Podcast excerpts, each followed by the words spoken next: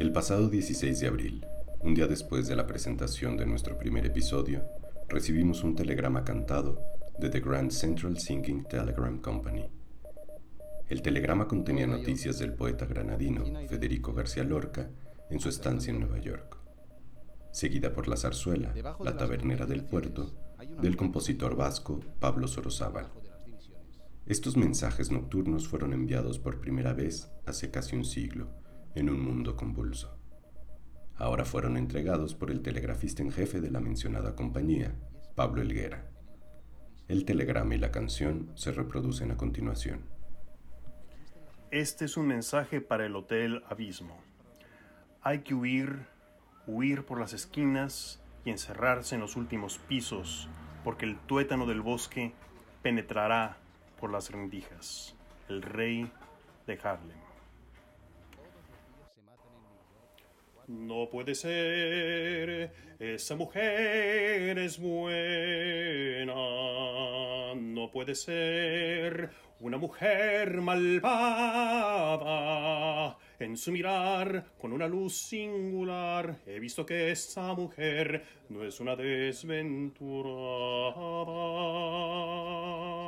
No puede ser una vulgar sirena que envenenó las horas de mi vida. No puede ser porque la vi rezar, porque la vi querer, porque la vi llorar.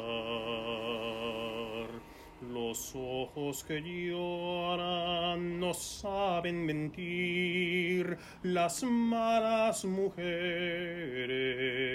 no miran así.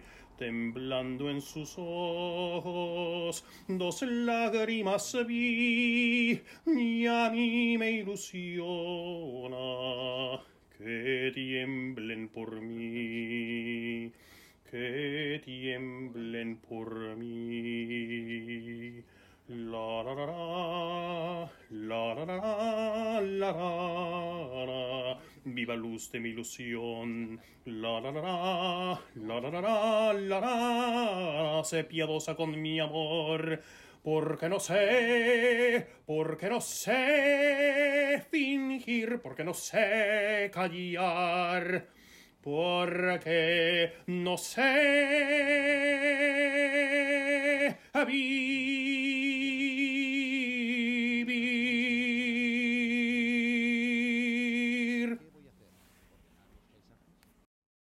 ¿Ordenar los amores que luego son fotografías?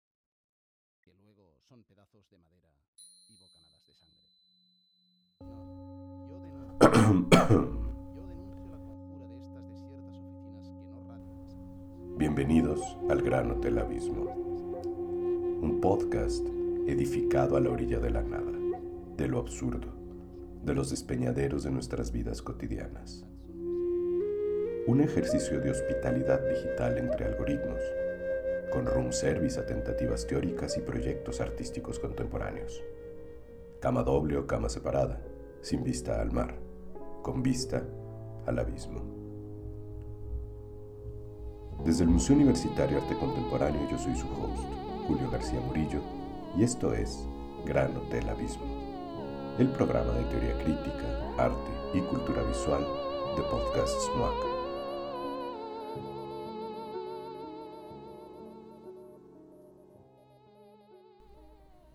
El telegrama leído y cantado por el artista visual y educador Pablo Elguera parece abrir vórtices por los que se cuelan alarmas del presente. García Lorca visitó Nueva York entre 1929 y 1930 para realizar una estancia en la Universidad de Columbia. Ahí fue testigo de las luchas por los derechos civiles de la comunidad afroamericana en un clima de racismo, linchamientos y segregación. Según algunos, el tuétano que como rizoma se colaría por todas las rendijas en el poema El rey de Harlem alude justamente a toda esa sangre derramada que llegará hasta las azoteas de los rascacielos más elegantes de Manhattan. Una lucha que también atestiguan los artistas mexicanos José Clemente Orozco y Miguel Covarrubias. Ahora, en 2020, el coronavirus nos recuerda aún que las disputas de clase y raza retornan con terror. Las condiciones de desigualdad racial de la fuerza de trabajo norteamericana al afrontar el coronavirus y los índices de infección revelan un importante factor demográfico. Según Dylan Scott, reportero del blog norteamericano Vox, los neoyorquinos afroamericanos están muriendo dos veces más que sus conciudadanos blancos, y los latinos en la ciudad también están sucumbiendo ante el virus a una mayor velocidad que los neoyorquinos blancos o asiáticos. Las mismas tendencias pueden identificarse también en los números relativos a los casos de infección y hospitalización. Hace poco, la popstar Beyoncé también denunciaba el caso. Black Americans disproportionately belong to these essential parts of the workforce that do not have the luxury of working from home. And African American communities at large have been severely affected in this crisis. Those with pre existing conditions are at an even higher risk. This virus is killing black people at an alarmingly high rate Para este segundo episodio de Gran Hotel Abismo, que es parte de nuestro dossier Teorías de la Pandemia, Mónica Mieva, subdirectora de programas públicos del MUAC, entrevistó por vía electrónica a Pablo Elguera. En una suerte de ejercicio espiritista, la entrevista abrió varios cuartos a dimensiones literarias. Pablo Elguera vive en Nueva York. Ahí divide sus actividades como artista visual y como director de programas académicos para adultos en el Museo de Arte Moderno. El 31 de marzo publicó en su wall de Facebook. Este sábado finalmente el virus se anunció en mi cuerpo, como la terrorífica estatua de piedra del comendador al entrar a la casa de don Giovanni. Tengo casi 40 de calentura desde hace tres días, algo que nunca me había pasado en mi vida adulta. Hablamos con él después de su recuperación. Cada quien llamó desde su habitación con muros, políticas sanitarias y países de por medio. El ruido digital aparece a veces en entrevista como un fantasma metálico, una especie de clave morse encriptada que nos recuerda que definitivamente no estamos afuera y nada volverá a ser lo mismo.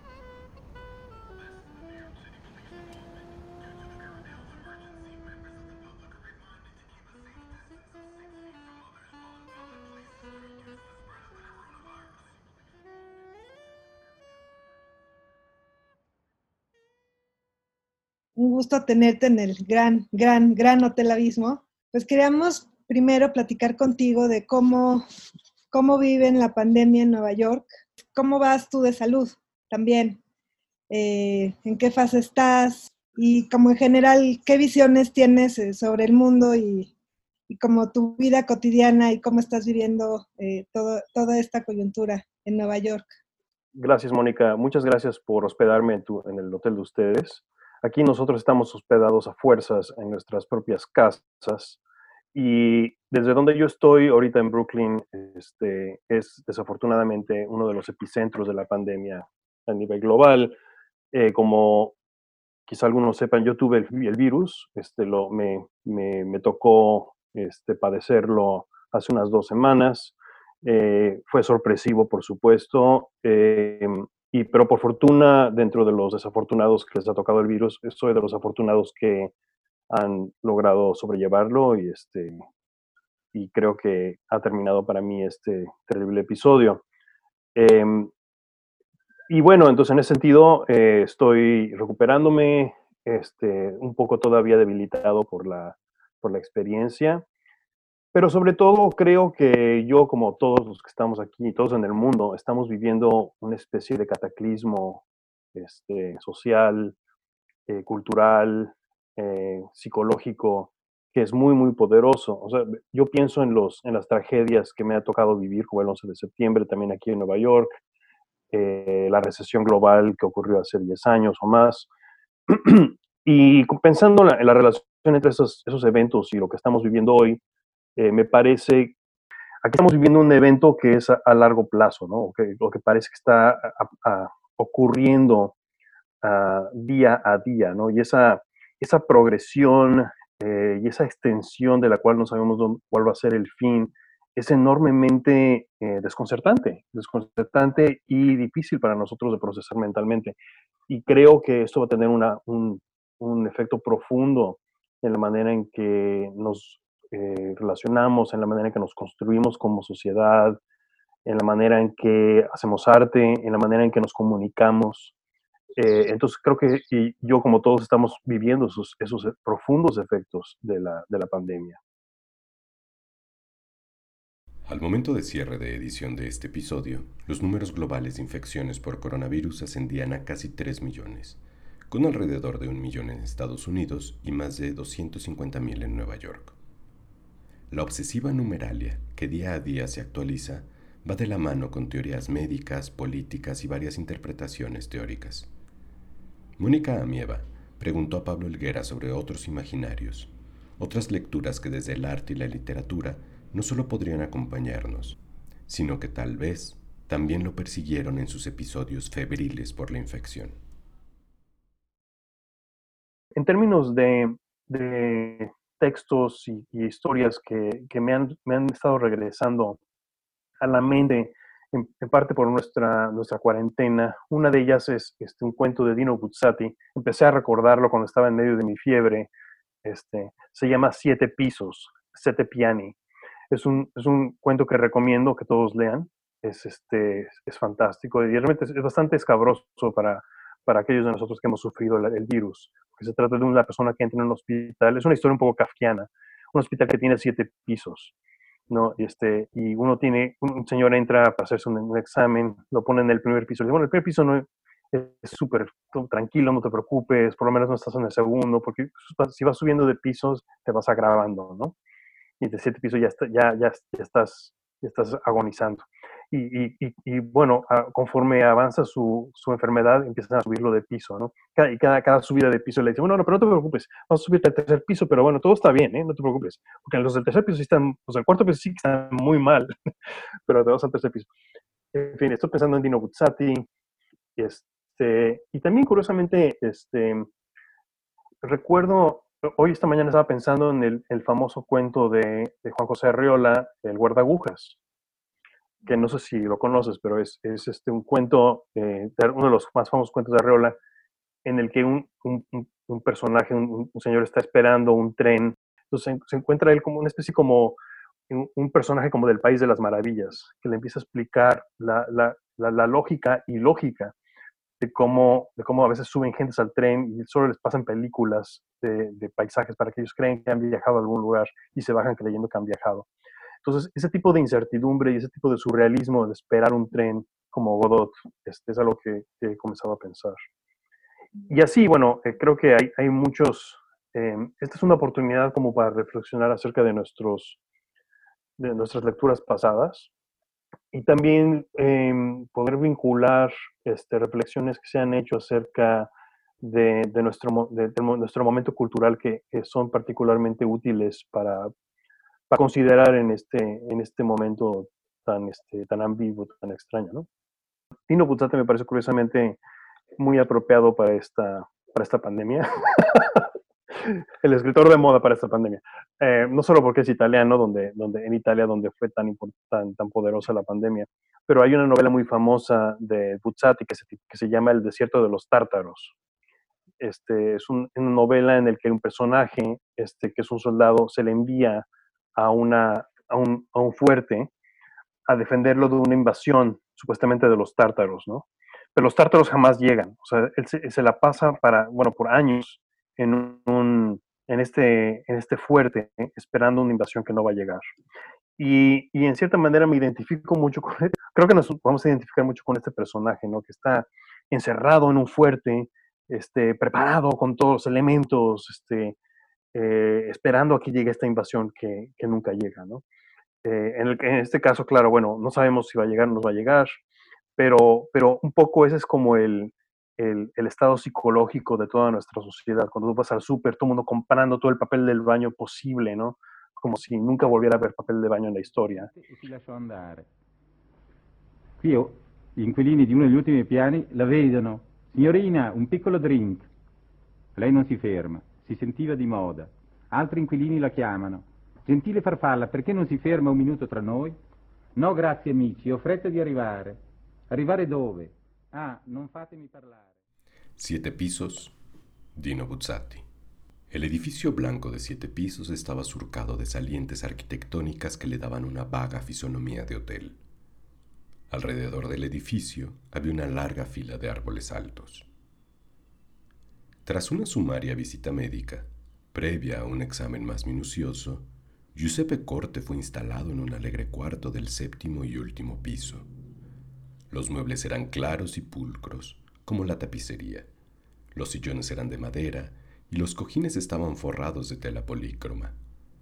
La vista se extendía sobre uno de los más hermosos barrios de la ciudad. Todo era tranquilo, hospitalario y confortante.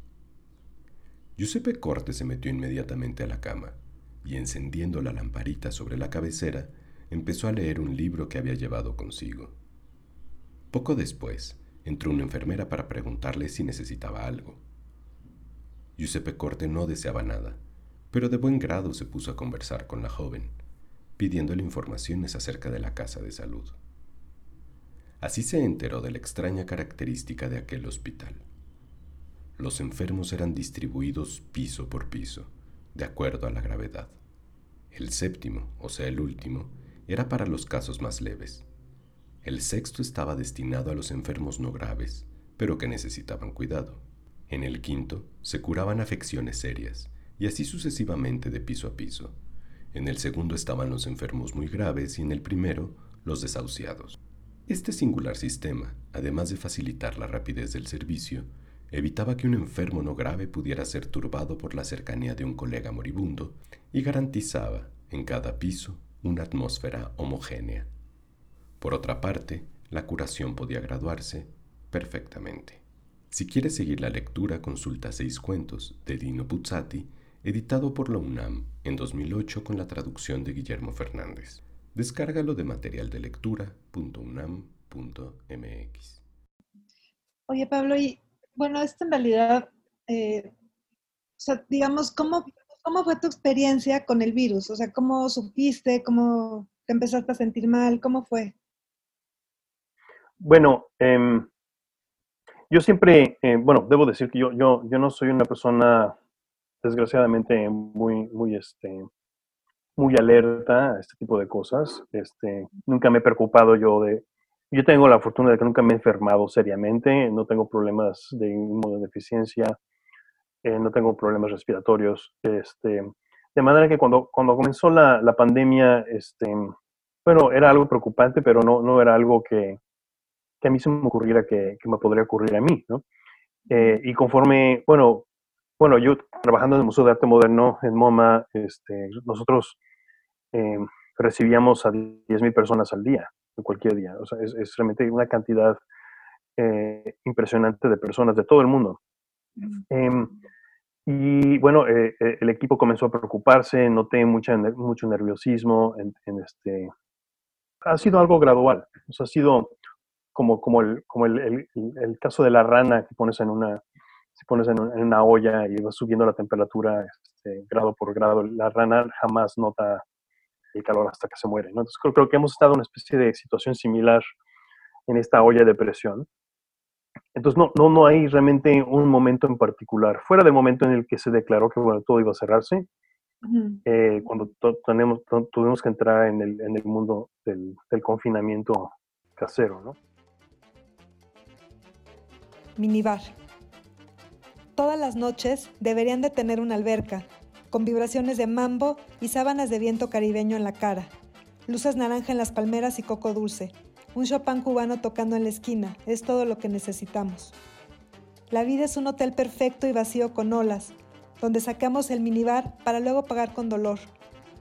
Respiro esta alberca de 1982 y trato de olvidar que ya se murieron todas mis tías y todos aquellos con quienes me sentaba a dejar hablar con ruso blanco y paté gratinado. Y yo aquí estoy, en un paréntesis, sintiendo que estar aquí no es sino estar con los otros en ese entonces donde casi no estuve. Cúcuta, 2006, Pablo Elguera.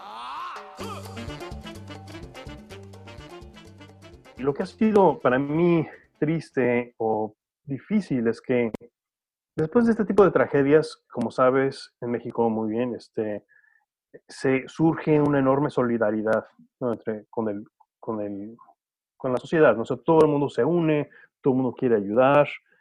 Em, pero en este caso, lo que ha sido muy extraño o difícil es que uno sale a la calle y de repente te miran, los demás te miran con, con, con enorme, este, con, con terror, ¿no? Este, un día se me olvidó mi máscara y entré al súper y bueno, la gente casi me, me sacó del súper, ¿no?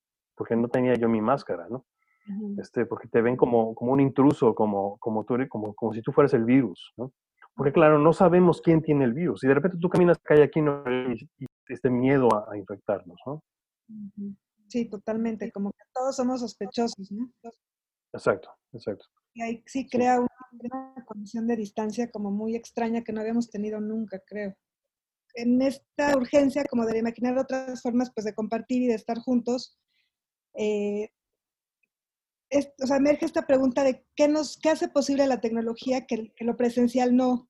Y creo que en ese sentido también ha habido algo interesante en términos como de utilizar estas herramientas con otros fines, con otros alcances que no tienen lo presencial, que por supuesto que no es que, eh, no estoy haciendo un valor de que sean eh, mejores o peores, pero simplemente sí creo que hay otra manera, por ejemplo, de intercambio y de alcance, sobre todo, de lo público, que creo que también se está reconfigurando eh, y que hay otras maneras de compartir y de intercambiar que están emergiendo muy interesantes y de muchas, por ejemplo, no sé, empresas y editoriales también que están haciendo de pronto como pues, actos muy generosos de compartir materiales de una manera más libre, ¿no? Sí, em, pues mira, curiosamente yo a lo largo de los años eh, he tenido cierta aversión al teléfono no me gusta hablar por teléfono, este, me, incomoda y bueno, me siento mucho más cómodo por correo.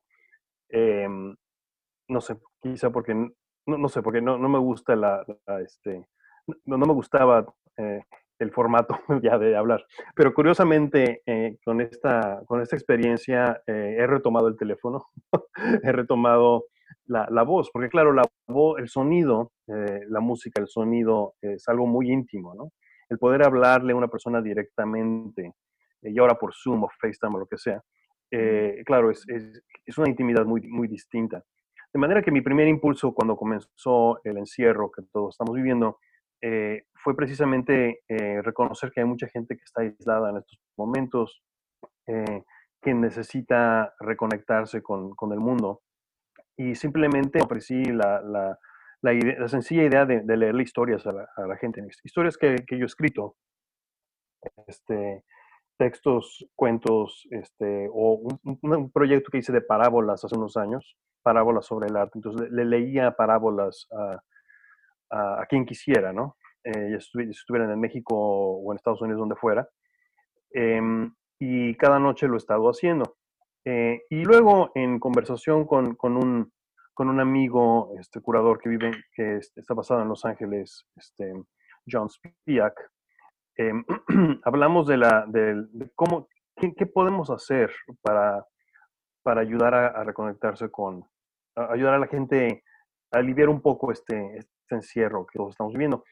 Em, se me recordé que hace unos 20 años eh, yo hice un proyecto justo antes del 11 de septiembre en el que se me ocurrió revivir el formato del telegrama cantado que fue una, una, una ocurrencia de una compañía, este, Western Union, en los años 30, eh, que enviaba telegramas, ¿no? que, claro, eran los, los, era la manera de comunicarse rápidamente, ¿no? Este, por telégrafo. Em, pero se les ocurrió en los años 30 de, de, que estos fueran cantados, ¿no? Entonces podían ser por teléfono o en persona, te enviaban un actor que llegaba a tu casa, le abrías la puerta y te cantaban el mensaje, ¿no? Entonces fue una cosa muy divertida que fue, de hecho, bastante común en los años 50 y de hecho duró por medio siglo, o sea, fue hasta hace unos 10, 15 años que dejaron de enviarse telegramas cantados.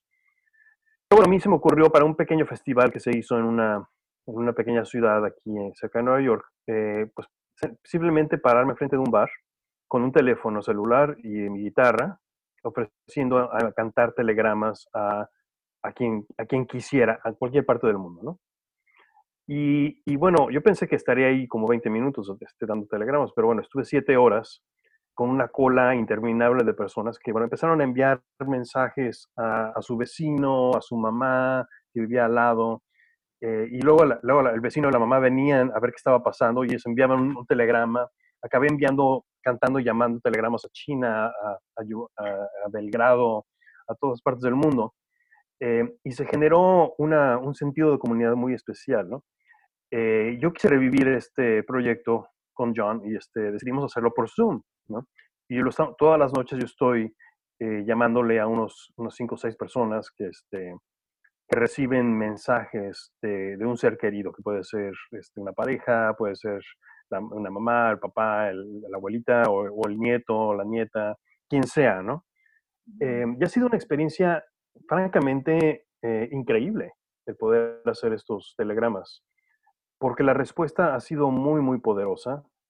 Eh, el papel que uno, este, el que, el que yo, digamos, este, lleno es, es, es, realmente el mensajero. Yo, simplemente estoy, estoy cantando un mensaje, estoy cantando una canción y, dando un mensaje que la otra persona dio.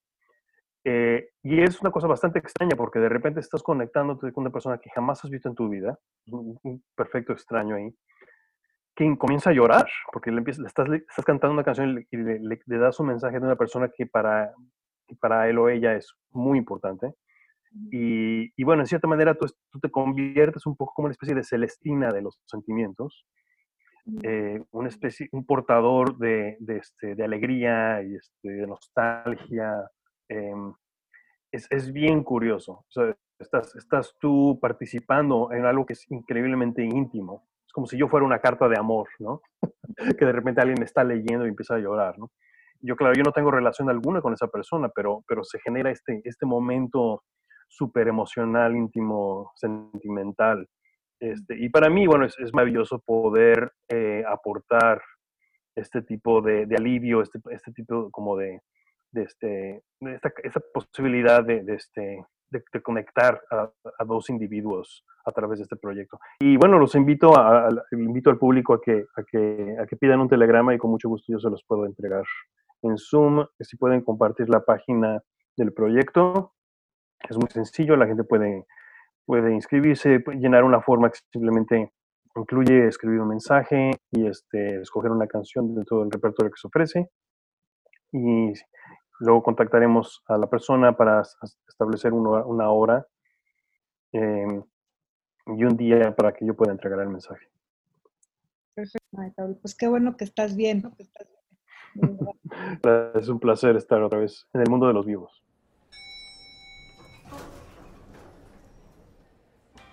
Gran Hotel Abismo festeja el retorno de Pablo Elguera al mundo de los vivos y aprovecha para realizar un anuncio comercial.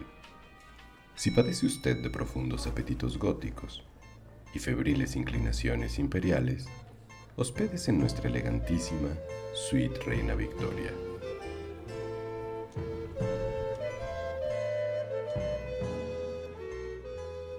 La Reina Victoria está en mi habitación. A pesar de que ha sido limpiada y han removido el excremento de paloma de su real persona con una manguera. La reina del imperio francamente me aterra. La estatua se encuentra bajo una cúpula sobre un grandioso pedestal en el Derby Square de Liverpool.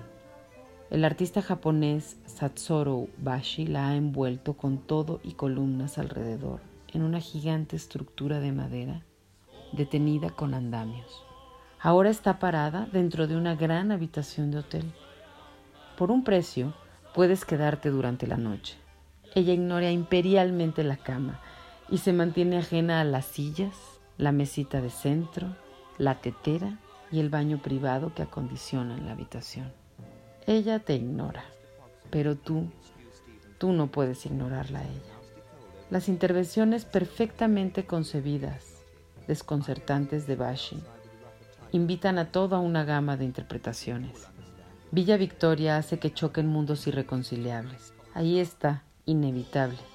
¿Quieres dormir o hacer el amor con una presencia real de 5 metros de altura en tu cuarto? ¿Qué sombra proyectará sobre tus sueños? En cualquier caso, la sombra de Victoria cuelga pesada sobre Liverpool como símbolo del imperio que hizo la ciudad. La Liverpool del siglo XIX es un monumento bien conservado a las aspiraciones dudosas.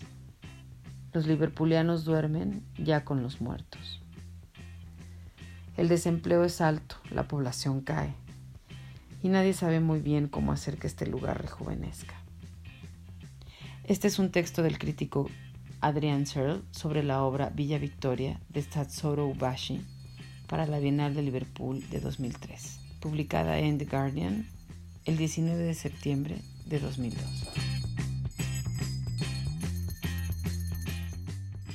Gracias por su estancia en Gran Hotel Abismo, el programa de teoría crítica, arte y cultura visual de Podcast SMAC. Agradecemos a Pablo Helguera por la entrevista desde Brooklyn.